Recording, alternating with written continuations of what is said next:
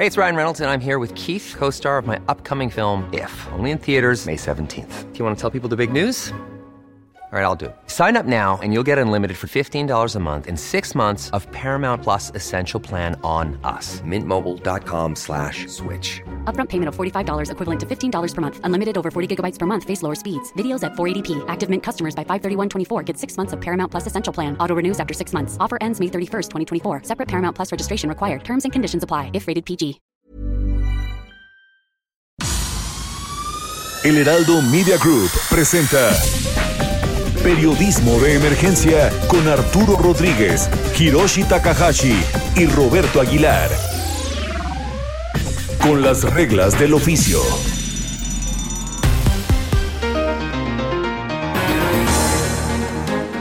¿Qué tal amigos? ¿Cómo están? Soy Roberto Aguilar, gracias por acompañarnos hoy sábado 13 de marzo en una emisión más de Periodismo de Emergencia. Saludo con mucho gusto a Hiroshi Takagashi y también tenemos al resto de nuestros compañeros en un enlace.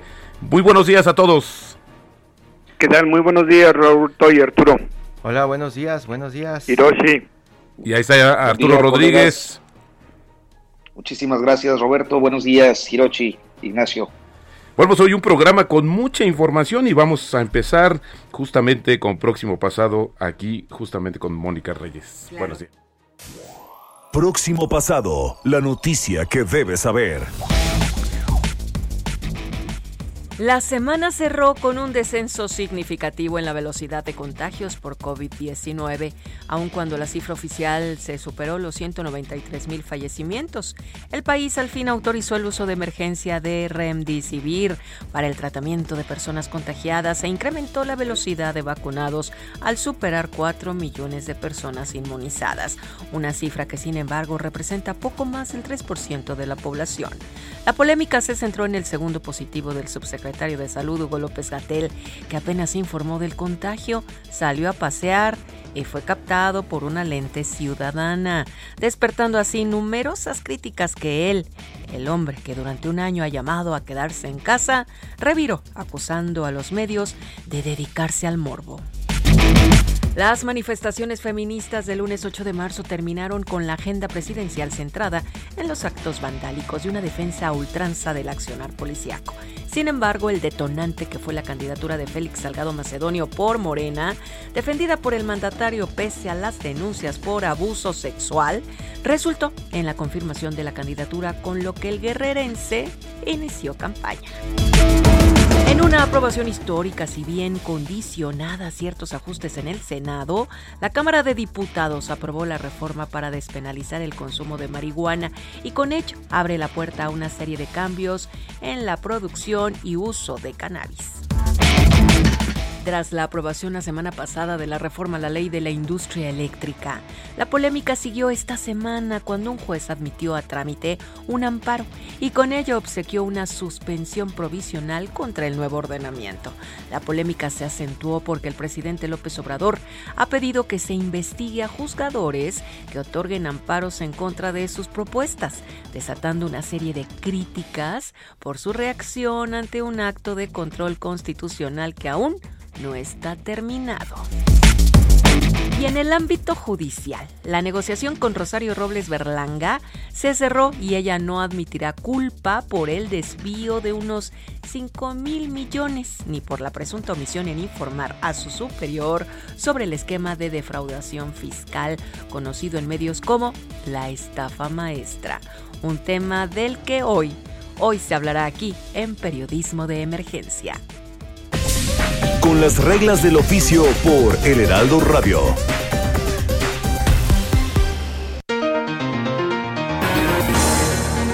Amigos, ya tenemos en la línea nuestro primer invitado de este día, Armando Gutiérrez del Río, abogado de Rosario Robles. Eh, abogado, bienvenido, muy buenos días.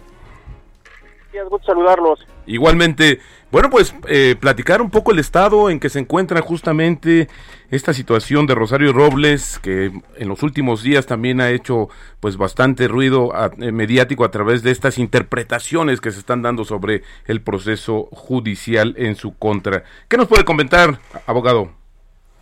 Ah, pues eh, con mucho gusto les, comento antes, quisiera hacer una apreciación de todo lo que está haciendo el, equipo de abogados de, de Rosario Eh, hay hay eh, un, tema de fondo que es el que justamente está litigando Epigmenio Mendieta y su equipo, eh, que justamente está pues ahorita cerrando el tema del, de, la negociación ah, del, de este delito que se le atribuye de hechos de omisión, por supuestamente haber dispuesto de este o, haber sido omisa en, en, en, haber este pues avisado que se había dispuesto de de una suma considerable de dinero del erario público.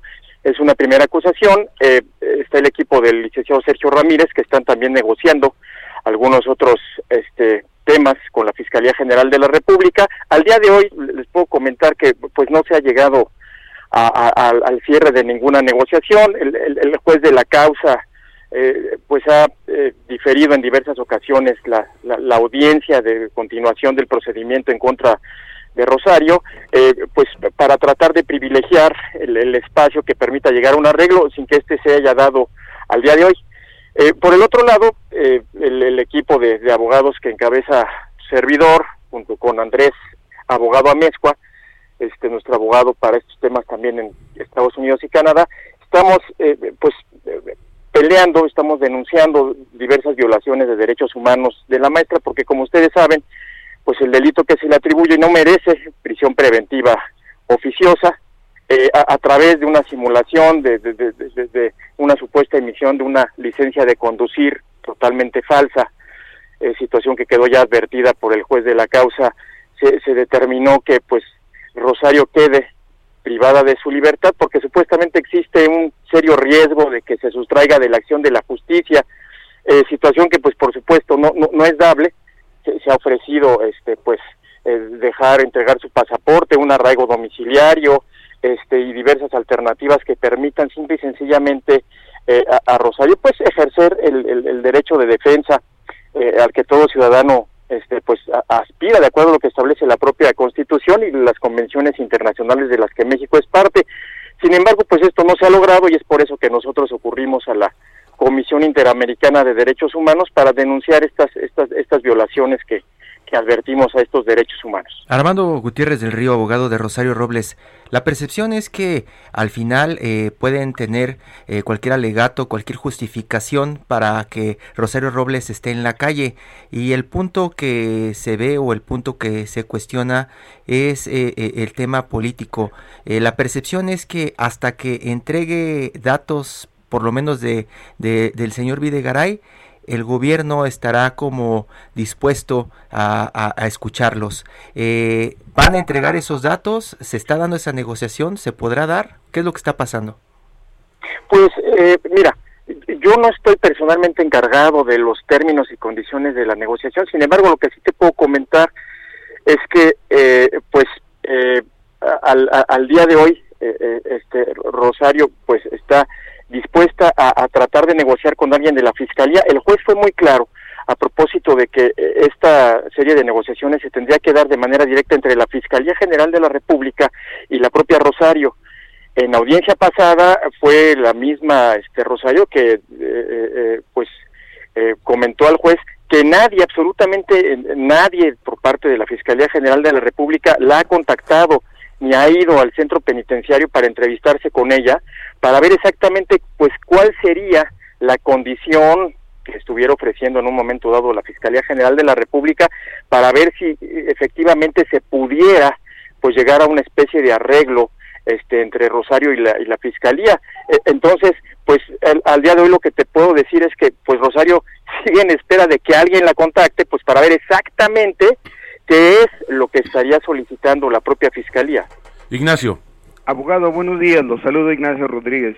Oiga, abogado, entonces, nada más para ser más precisos y tener claro, en el curso de esta semana se habló eh, en los medios de comunicación de que el equipo de abogados estaba, digamos, diseñando la estrategia para que eh, la maestra Rosario Robles se convirtiera en testigo protegido y eh, a cambio, bueno, ella tendría que dar información, proporcionar elementos para que se pudiera someter a juicio como parte del proceso ante la Fiscalía de Delincuencia Organizada a Luis Bedegaray.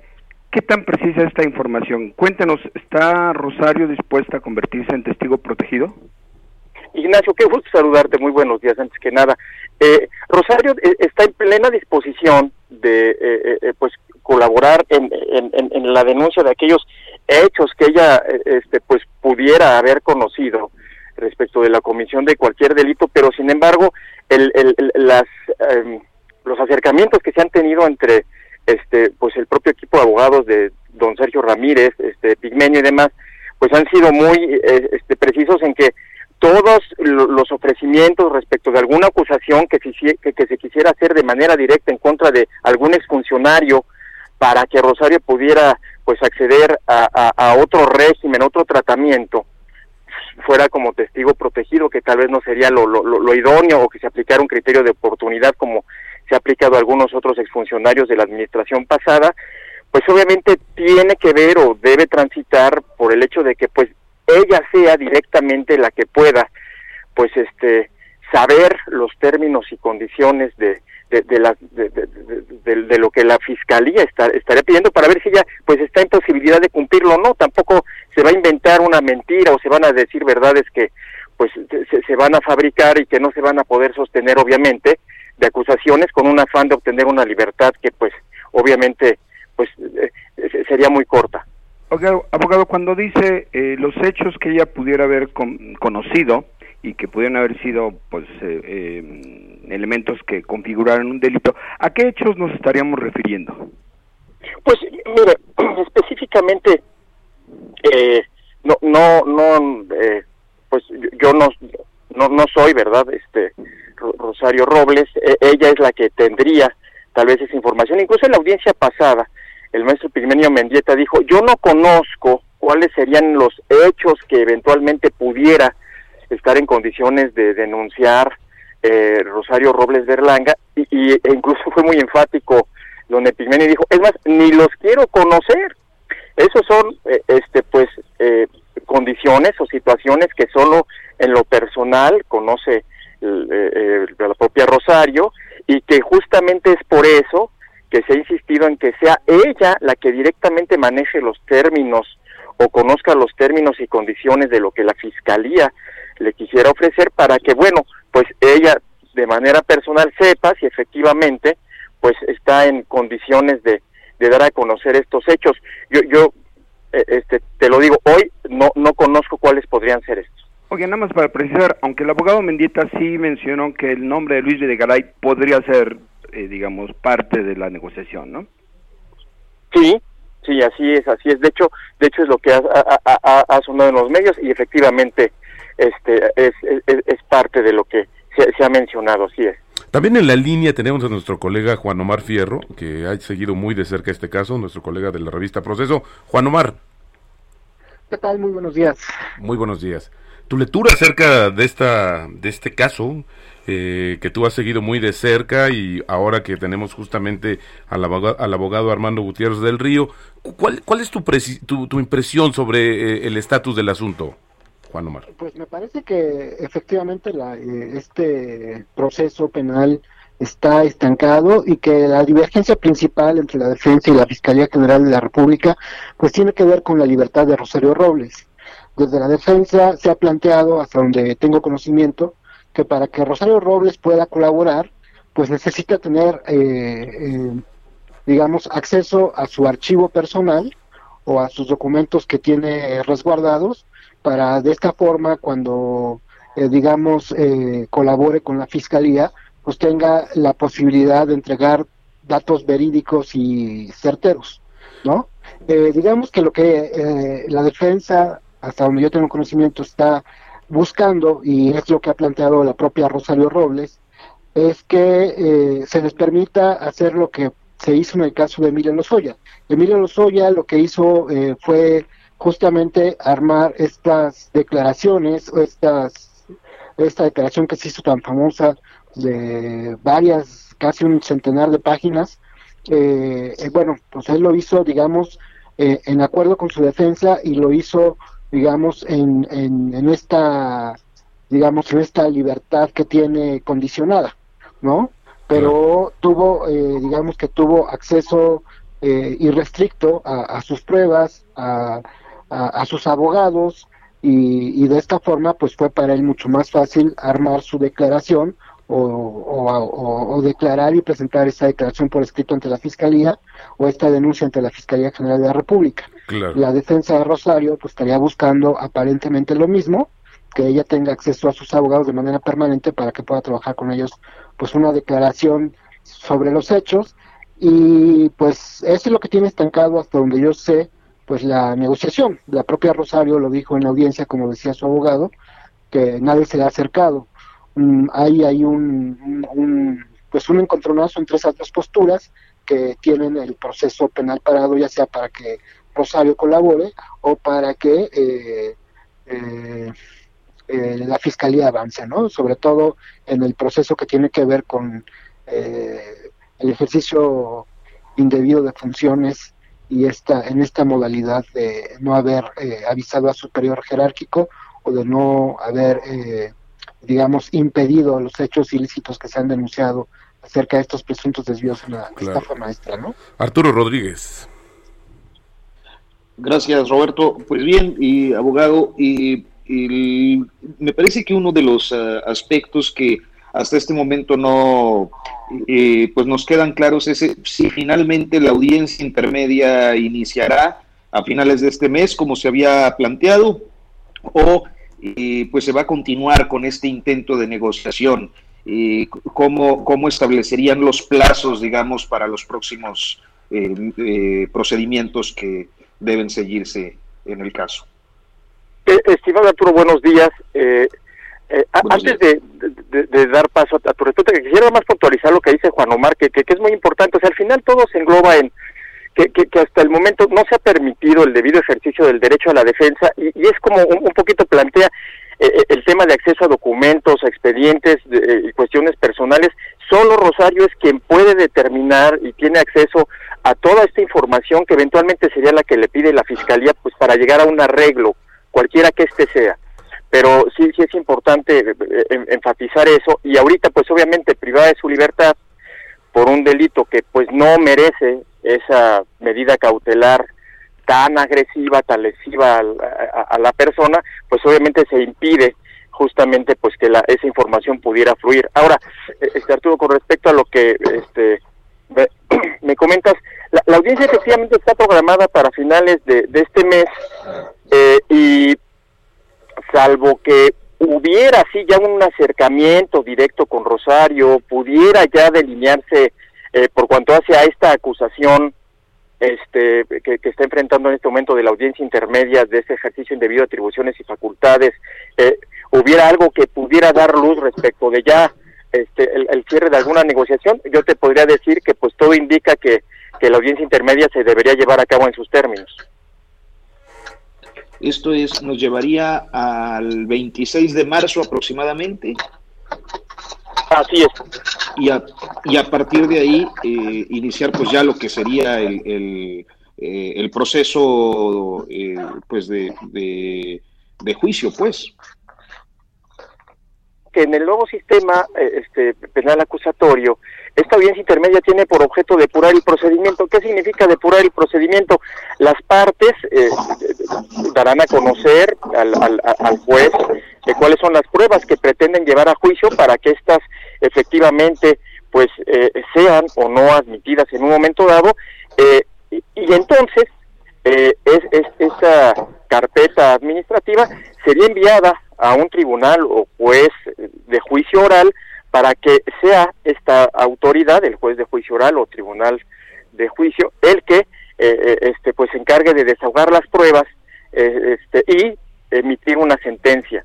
Entonces, ahorita el objeto de esta audiencia intermedia sería justamente eso. Si no hay ningún arreglo y la audiencia se tuviera que llevar a cabo, pues entonces se, se, se, hablaría ya de cuáles serían las pruebas que estarían ofreciendo una y otra parte, el juez determinaría respecto de la viabilidad del desahogo de estas, y entonces eh, esa audiencia terminaría con el dictado de un auto de apertura a juicio que establecería las reglas de lo que ocurriría justamente ya en otra etapa, que sería la de juicio oral, en donde se desahoguen las pruebas y eventualmente se, se dicte una sentencia.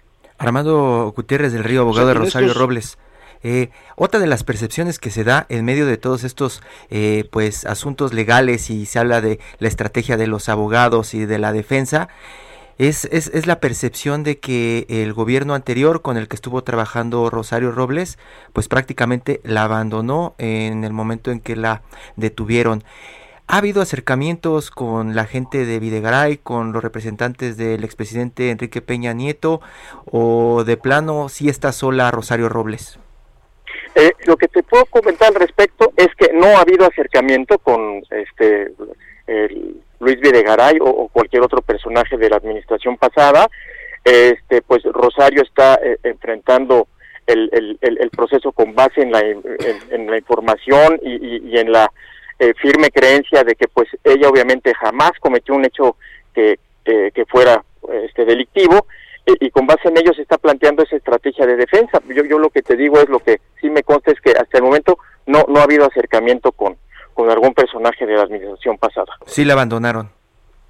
Pues mira, yo, yo no te diría si abandono, pues, pues cada quien sabrá cuál es su estrategia o, o, demás. También es difícil tener contacto con alguien si estás privado de tu libertad, ¿verdad? Es, difícil hacer ese cabildeo y, y, y, ese contacto, pues que solo tú en lo personal, ¿verdad? Que en este caso pues, sería Rosario, pues podría ella tener, ¿verdad? Para buscar a, a, a cualquier personaje de, este, de, de, de la administración pasada para platicar pues lo que ella quisiera, ¿verdad? Claro, Arturo. Sí. Eh. Abogado, me llamaba la eh, atención particularmente el, el tema de las fechas, es decir, a partir de la audiencia intermedia, ¿qué fechas estarían esperando eh, pues que fueran claves para el desarrollo del proceso o se fijarían en ese momento? Después de que, una vez que se dicte el auto de apertura juicio oral, este, la ley dispone que eh, eh, pasados entre 20 y 60 días después de llevar a cabo esta audiencia intermedia, se debe señalar fecha de audiencia para el juicio. Eh, sin embargo, esas esas fechas ya tal cual, este, pues se estarían determinando en, en, específicamente después de la audiencia del 26 de marzo. Insisto, primero hay que ver si esta audiencia se lleva a cabo. Segundo, si sí, pues entonces ver que empiezan a correr estos plazos que te estoy comentando. Luego también hay que considerar que no necesariamente, a pesar de que la ley así lo establece, eh, todas las pruebas este, se, pudieran desahogar en una sola audiencia. Eh, el cúmulo de pruebas, eh, sin yo conocerlo a, fondo, porque eh, este, quien se encarga de ello es eh, eh, Epigmenio Mendieta, no tu servidor, pero no alcanzaría el tiempo para desahogar este, todas las pruebas en una sola audiencia y esto podría llevar mucho tiempo.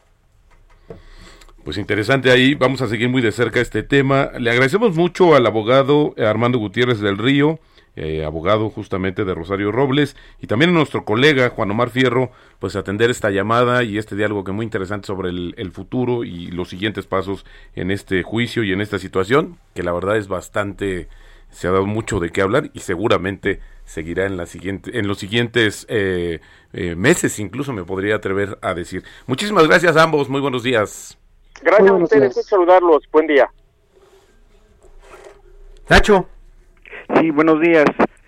Que estén muy bien. Este, pues yo creo que aquí vemos el caso de Rosario Robles y bueno, estaba pensando en que a pesar de todos los esfuerzos de, de la defensa de, de, Rosario y quizá de ella misma a través de intermediarios por hablar con el fiscal Gersmanero y tratar de llegar a un acuerdo, pues parece que el fiscal ni siquiera quiere hablar con ella. En realidad lo que no quieren llegar a ningún acuerdo, lo más probable por lo que alcanzamos a ver y lo que nos han contado los abogados, pues que se tengan que ir al juicio y puesto que ella no ha recibido un trato, digámoslo claramente, como el que ha recibido Emilio Lozoya, ¿no? Este, es evidente que hay un trato diferenciado y que pues todo apunta que eh, a, Rosario no le darán las consideraciones que, que Lozoya ha tenido, así es que bueno, pues habrá que esperar a ver qué pasa en el juicio. Y están como las amenazas, ¿no? Está esta esta semana se hizo más fuerte esa pues esa amenaza de que dará información de toda esa gente con la que estuvo trabajando en el sexenio pasado. Sí, pero al parecer ni siquiera la quieren escuchar. Es decir, me parece que sí, digo, independientemente de, de nadie está hablando de, de escuparla ni de pensar si es responsable o no de, pues hay que recordar, la estafa maestra es una operación de Estado destinada a desviar miles de millones de pesos de programas sociales, cuando ella estaba al frente de la Secretaría de Desarrollo Social y de la SEDATU, eh, pues para campañas electorales, en particular de, candidatos del PRI en diferentes posiciones de elección popular. Entonces, ese es el hecho, nadie está diciendo que no, que sea inocente, me parece que hay elementos o indicios eh, que podrían apuntar hacia allá, sí. pero lo que sí es que me parece que el trato es absolutamente así es y que las consideraciones que se le dan a Emilio Lozoya, pues a ella se le han negado. Así es. Bueno, vamos a un corte. Estamos aquí en Periodismo de Emergencia. Regresamos con más información.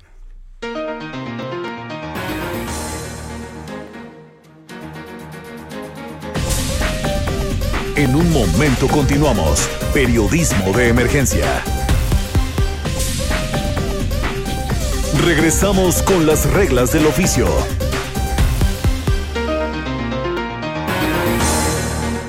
Amigos, qué bueno que continúan con nosotros en Periodismo de Emergencia. Ya tenemos en la línea también uno de sus invitados del día de hoy, Pablo Montaño Beckman. Él es maestro de Medio Ambiente y Desarrollo Sustentable. Y obviamente uno de los aspectos que se han hablado sobre esta reforma, esta nueva ley eh, del sector eléctrico, pues tiene que ver mucho con el costo ambiental y las implicaciones que tiene, sobre todo ahora que el presidente Biden, y esto lo comento porque también es un tema interesante, pues ha retomado muchos de, este, de esta vocación que Estados Unidos perdió en las administraciones anteriores de un tema mucho más de, de cuidado al medio ambiente. Eh, maestro, ¿cómo está? Bienvenido, muy buenos días. ¿Qué tal? Muy buenos días, gracias por la invitación, un gusto estar aquí con ustedes esta mañana. Al, contrario, maestro, pues básicamente eh, la primera apreciación sobre los efectos ambientales que esta nueva ley, esta reforma eléctrica tendrá y que bueno pues este nos hemos centrado debo reconocer eh, al tema de precios al tema de inversiones al tema de lo que dicen las, las empresas extranjeras pero bueno pues el costo ambiental es aquí y diría yo literalmente aquí y en China no hay ninguna diferenciación ¿cuál es la primera apreciación que tiene maestro? Es, es una muy buena forma de enmarcar la, la discusión que acabas de hacer. Eh, precisamente pensamos que incluso la forma en la que hablamos, no hablar de un costo ambiental como si algo que pudiéramos pagar, ¿no? O sea, cuánto cuesta estar quemando combustóleo y estar contaminando el medio ambiente, cuánto cuesta no estar cumpliendo con nuestros compromisos frente a la emergencia y crisis climática que estamos viviendo. Y la respuesta es que es algo que no podemos pagar. No hay, no es, no es intercambiable y, cuando tratamos de poner en un sentido monetario, eh, estamos realmente haciendo una, falacia, ¿no? queriendo pensar que la, el combustible fósil es lo suficientemente barato, entonces sí reditúa contaminar, ¿no? Entonces sí reditúa no cumplir con nuestros compromisos. Y, y cada vez nos vamos, a, nos vamos a dar cuenta de que este costo es imposible de pagar más, ¿no? Con, las, con los eventos de clima extremo, ¿no? Preguntando eh, cuánto costó, por ejemplo, las inundaciones de, del año pasado en Tabasco, o cuánto cuesta que hoy la región de Jalisco, que es donde yo vivo, eh, no tengamos agua ahorita en muchas zonas de la ciudad de Guadalajara ese tipo de fenómenos que, se, que, llegan a cuentagotas son las afectaciones ambientales que están detrás de rechazar nuestra responsabilidad y, lo que tenemos que hacer frente a la crisis climática. Y creo que es lo que no estamos comentando aquí. Nos han querido reducir la discusión a empresas privadas malas, ¿no? Que están haciendo energía renovable, gobierno bueno, nacionalista, con energía fósil o con lo que hay, ¿no? Y con lo que tenemos salir adelante. Y, y, creo que esa discusión dicotómica no ayuda en nada ¿no? a la crisis climática y a la crisis medioambiental que estamos viviendo. La realidad, ahora contestando un poco más concretamente tu pregunta, es que estas reformas lo que abren la puerta es a energía muy sucia, con tóxica, con combustibles fósiles eh, de alta toxicidad, con altos niveles de azufre, como son el carbón, como es el combustóleo, y vamos a ir normalizando combustibles que hoy están prohibidos incluso en alta mar, en zonas donde no hay población que se pueda ver afectada. Claro. Y, eso es terrible. Por supuesto. Y el hecho de que esa va a ser la, energía que va a estar llegando a nuestros hogares con pretextos de soberanía energética, que son discursos que se van apropiando, ¿no? Al, según la conveniencia. Claro. Ignacio Rodríguez Reina. Sí, Pablo, muy buenos días. Te saluda Ignacio Rodríguez Reina. Oye, una de las cosas que parece que acabas de mencionar y que es relevante es que en esta discusión, sobre todo en la, en la narrativa del, desde el gobierno federal y desde el presidente López Obrador, se ha establecido dos bandos, ¿no? Los buenos y los malos. Los malos son, paradójicamente, las energías, las energías limpias, con empresas extranjeras transnacionales que han venido a sacar los recursos de la nación. Y por el otro lado energías sucias no el uso del combustóleo carbón eh, pero fortaleciendo eh, estas empresas del estado que ven por el bien del pueblo. Cómo llegamos a esta dicotomía que a los ojos de muchos se ha normalizado y que sin embargo no necesariamente es eh, real ni verdadera. Yo creo que llegamos a partir de verdades parciales, Ignacio, ¿no? lo que hemos visto es que en efecto ha habido abusos no de parte de la forma en la que se han eh, introducido las energías renovables en nuestro país sobre todo cuando se hace o no sobre todo especialmente cuando se hace a gran escala y con megaproyectos ¿por qué? porque de pronto necesitas un gran terreno para hacer una granja solar y eso iba a implicar pues negociar le pongo aquí comillas no eh, porque vas a buscar técnicas que se han utilizado en otro tipo de industrias como en la minería eh, como en los combustibles fósiles para apropiarse de esos terrenos no y ahí es donde las comunidades eh, campesinas indígenas rurales de México denuncian abusos que son reales y que los que están muy bien documentados. Y entonces tienes ahí un buen pretexto no la energía renovable siempre se hace con abusos y siempre se hace de forma negativa. Y eso no es correcto no y eso es mentira. Y hay muchas otras formas que no se están viendo, por ejemplo, eh, quiénes son los dueños de la energía.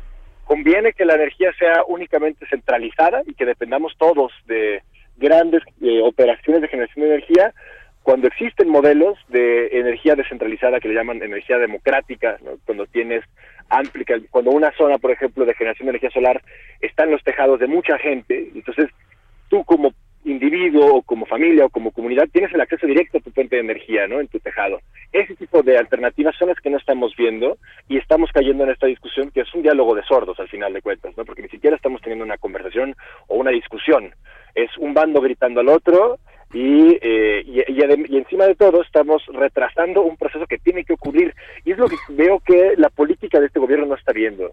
Eh, el combustible fósil se va a acabar, se va a terminar, pueden alargarlo, pueden darle más vida a las operaciones de Pemex 10, 15 años, 20 años, con costos altísimos a la vida de las personas, pero se va a acabar.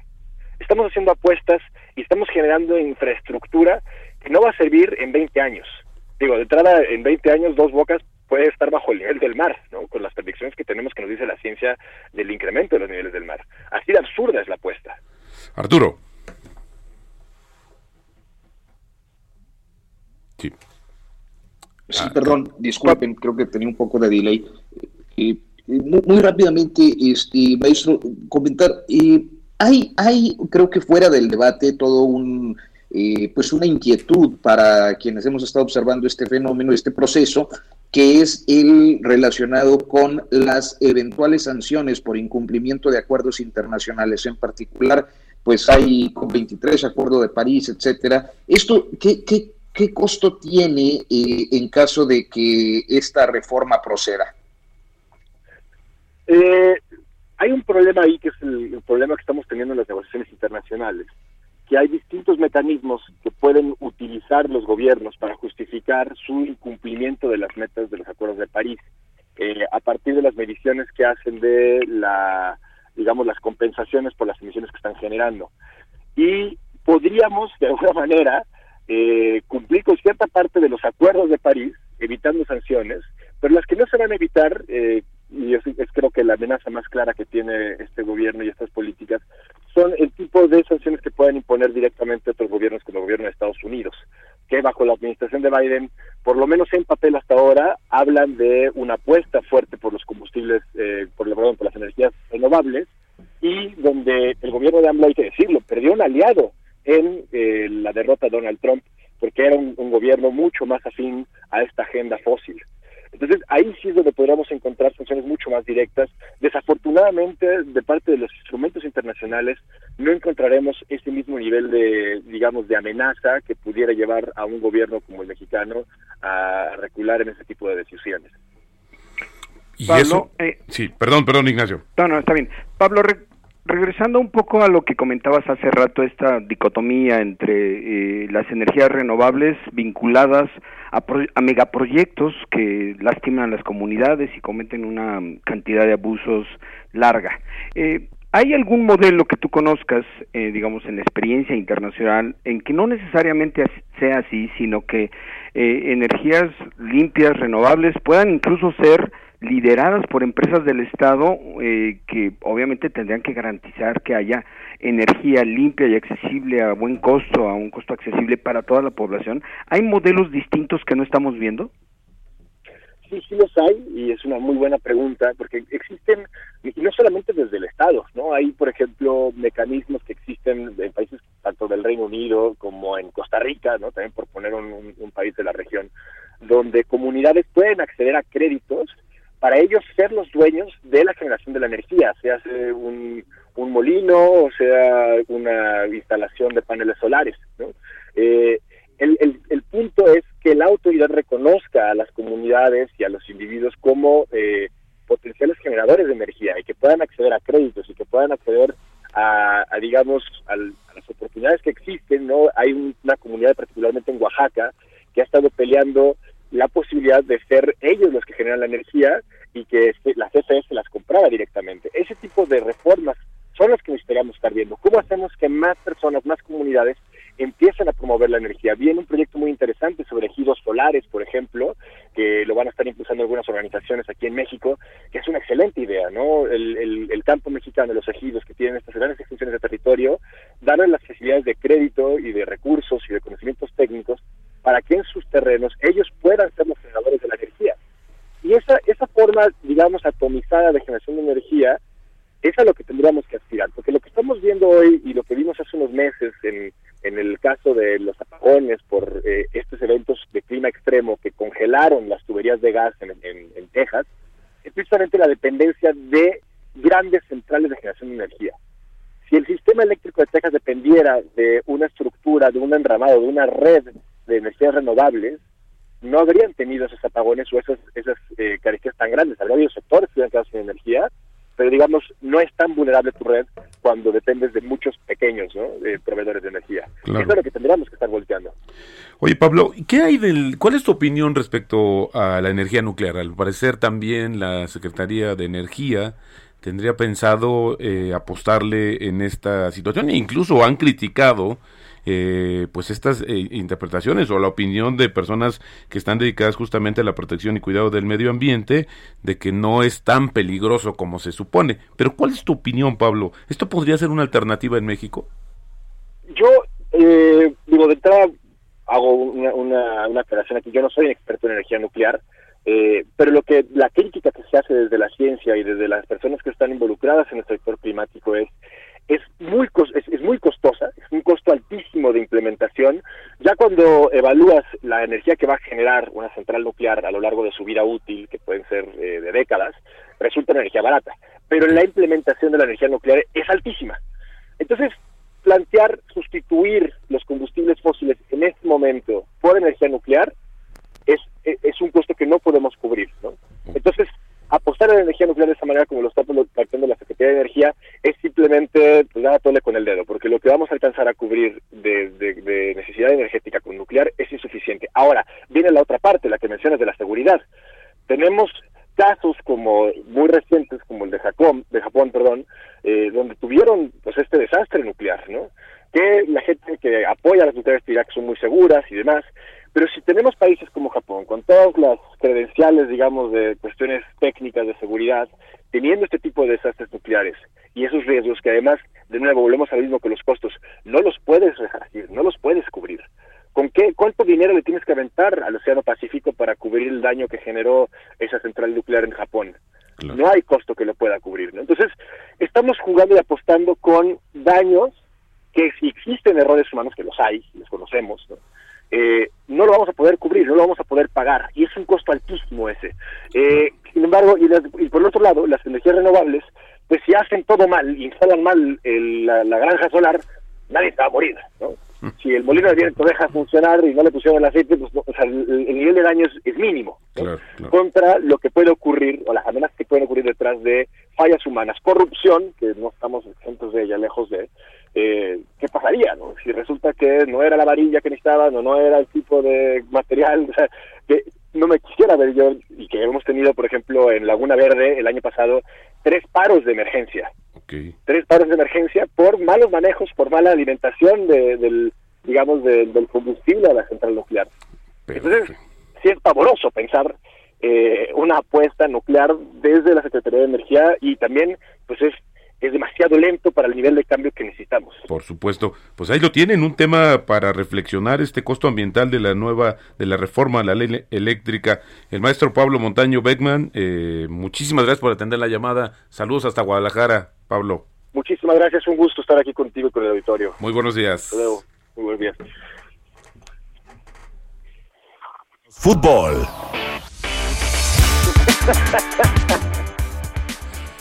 Amigos, y ya tenemos también en esta sección que hablamos de todo menos fútbol, ya tenemos a Horacio Altuna, historietista argentino, que ha hecho una cosa bastante interesante acerca de cómo los cómics ponen en el foco en la conciencia de los problemas. Yo lo entendería, perdón, yo en lo particular como un tema que fuera para distracción, pero no para tomar conciencia, pero este es algo muy interesante que nos presenta el día de hoy. Horacio, bienvenido, muy buenos días. Hola, ¿qué tal? ¿Cómo están? Muy bien, muchas gracias. Gracias por, atender la llamada. Y bueno, pues platícanos acerca de esta obra, esta donde estás eh, abordando los problemas raciales en Estados Unidos, que yo desde mi perspectiva creo que solo tomaron una pausa, un pequeño paréntesis, pero eso es algo que seguirá manifestándose de diferentes maneras. ¿Cómo, cómo juntar estas dos, dos partes, el cómic y la conciencia en estos problemas específicamente en el tema racial en Estados Unidos? Bueno, hay que entender también que el cómic es una eh, forma de expresión, es una forma narrativa como el cine o la literatura, de manera que también, como los otros, eh, se pueden abordar cualquier temática. De manera que mm, hablar de mm, problemas sociales o políticos o costumbristas o simplemente humanos eh, está dentro de las posibilidades de, del cómic como forma narrativa. Y bueno, cuando yo lo hice, esto yo lo hice cuando los acontecimientos de al año siguiente cuando sucedieron los acontecimientos en Los Ángeles en el 92 en 1992 de manera que como tú dices eh, han pasado casi 30 años y es una realidad recurrente que ya venía de antes y seguramente se seguirá lamentablemente repitiendo, pero eh, bueno, forma parte de la historia de Estados Unidos, ¿no? Es, esto es así, es un, una, una injusticia eh, recurrente que, que es el día de la marmota en el mundo del racismo. Así es. Arturo Rodríguez.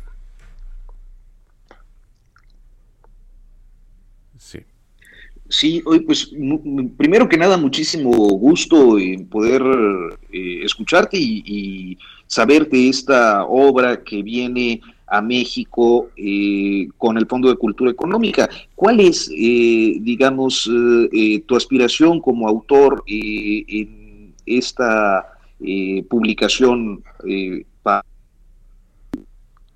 mexicano? Bueno, eh, como autor, eh, como todos los autores, lo que más queremos es difusión, divulgación.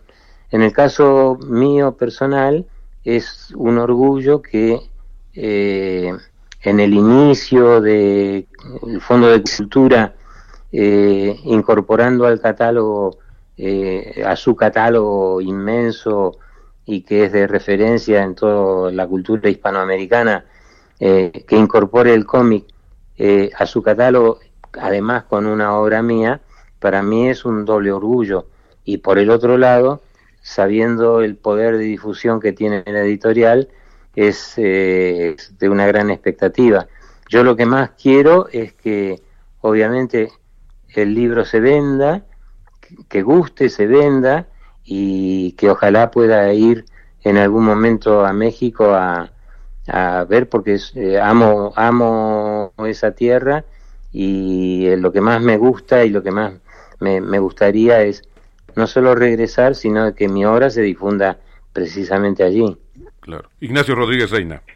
Eh, Horacio, un gran gusto saludarte. Hay que decir que Horacio está tomando la llamada desde Barcelona y que, bueno, además es un novelista gráfico que es, no es un género menor de la literatura, sino que la novela gráfica es, digamos, tiene un impacto y un reconocimiento igual que otros géneros literarios. Pero Horacio, tú, tú has tenido, digamos, una trayectoria larga que empezó obviamente en, tu país, además en tiempos difíciles, en tiempos de la dictadura militar. Eh, saliste, fuiste a España eh, y además hay una gran tradición, digamos, en, en, Argentina de la novela gráfica con Hugo Pratt, con Alberto Brescia. Eh, después de, bueno, tú has hecho muchos trabajos desde cómics eróticos de altísima calidad, eh, que tuvieron un reconocimiento enorme. Eh, a estas alturas de tu carrera como novelista gráfico, ¿qué, ¿qué temas, digamos, te parecería importantísimo eh, abordar y que te preocupen y que podría ser, digamos, de un amplio interés de la población? Porque está visto que la novela gráfica obviamente no solamente es para jóvenes, pero que hay un, un atractivo visual que los hace que sientan una predilección. ¿Qué temas te están preocupando? ¿Qué, ¿Qué elementos ves que podrían funcionar muy bien y que a ti te interesaría? Bueno, eh, que me interesaría hacer, mira, todos los que tengan algún contenido social, porque eso es lo que más me gusta, lo que más me interesa eh, desde un punto de vista personal, ¿no? Y soy un tipo muy ideologizado por el otro lado. Eh, el tema es que yo en la actualidad estoy haciendo una tira diaria para el diario Clarín de Argentina, pero que es una tira que yo hago desde hace eh, 40 años. Entonces, eh, tiempo para poder desarrollar otros trabajos me no me queda, o, bueno, me queda muy poco tiempo eh, disponible como para, para hacer otro tipo de trabajo. De cualquier manera, eh, a mí eh, si yo tuviese ahora que elegir una temática para, para elaborar, eh, volvería eh, con Black Lives Matter o, este tipo de, temáticas porque siempre he tenido un pie puesto en, en, ese tipo de, injusticias, bueno, revelarlas, ¿no? Y revelarme contra ese tipo de injusticias y por el otro lado poner en, el foco de mi conciencia a partir de, la fortuna que tengo de hacer, de trabajar en, una, en un medio de expresión, eh, poner en foco de mi conciencia para poder elaborarlo y además poder eh, poner en el foco de la conciencia de la gente en lo posible y de acuerdo con mis virtudes y defectos y con mis limitaciones, ese tipo de, de problemáticas. Yo creo que durante un siglo o poco menos, eh, la historieta fue una lectura infanto-juvenil de evasión y después de los 60 y en los últimos tiempos eh, está alcanzando eh, hacer una lectura para que, que, aborda temáticas más adultas y entonces me parece fantástico que la historieta como medio de expresión incorpore todas las temáticas, así como lo hizo y como lo hace el cine y la literatura. Eh, entonces, bueno, mi modesta, mi modesto aporte en este caso es hacer este tipo de trabajos que apuntan a una mente un poco más eh, adulta, ¿no? Con otro tipo de preocupaciones y con otro tipo de intereses. Sí, pues qué interesante. Eh, ¿La pandemia podría ser, eh, Horacio, algún, alguna inspiración también en este, en este ir y venir de los temas o las temáticas que pudieras abordar? Eh, seguramente, bueno, en teoría podría hacerlo, pero estoy tan estoy muy harto de la pandemia no no no no podría no, no, sí, no no podría hacerlo eh, no podría hacerlo. Es decir, sería fácil, ¿no? Hacer una cosa muy dramática y distópica, pero ya la realidad te supera. Entonces, no sé qué más se podría eh, hablar sobre la pandemia. Quizá, quizá lo que yo pondría, pero no lo sé en qué forma historietística, eh, comiquera, como novela gráfica podría hacerlo, pero sería bueno que eh, se piense que en este momento eh, los, los países desarrollados tienen dos o tres veces su población en, en, vacunas adquiridas que, eh, que el resto del planeta que no tiene nada. Es decir, todo el mundo desarrollado ha comprado vacunas para dos y tres veces su propia población. Y en cambio lo, el, el, tercer mundo está este, es una víctima indefensa. Así es. Eh, bueno, yo haría algo sobre ese tema, pero lo haría en forma de thriller o de intriga así este, de otra manera va. Horacio pues muchísimas gracias te agradecemos muy interesante la plática eh, mucho éxito con tu obra que, que, está llegando a México y bueno pues esperamos que podamos eh, platicar cuando estés por acá también. Horacio Altuna gracias de verdad por la entrevista. Ojalá. Un abrazo Horacio Amigos, así llegamos al final de esta emisión de Periodismo de Emergencia, hoy sábado 13 de marzo. Gracias, Hiroshi Takahashi. Muchas gracias. Arturo Rodríguez, e Ignacio Rodríguez Reina. Yo soy Roberto Aguilar. Mañana nos escuchamos otra vez con mucha información en este Periodismo de Emergencia.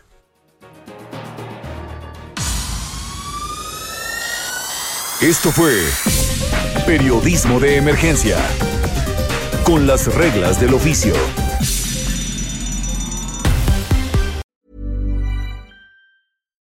When you make decisions for your company, you look for the no-brainers. And if you have a lot of mailing to do, stamps.com is the ultimate no-brainer. It streamlines your processes to make your business more efficient, which makes you less busy. Mail checks, invoices, legal documents, and everything you need to keep your business running with stamps.com.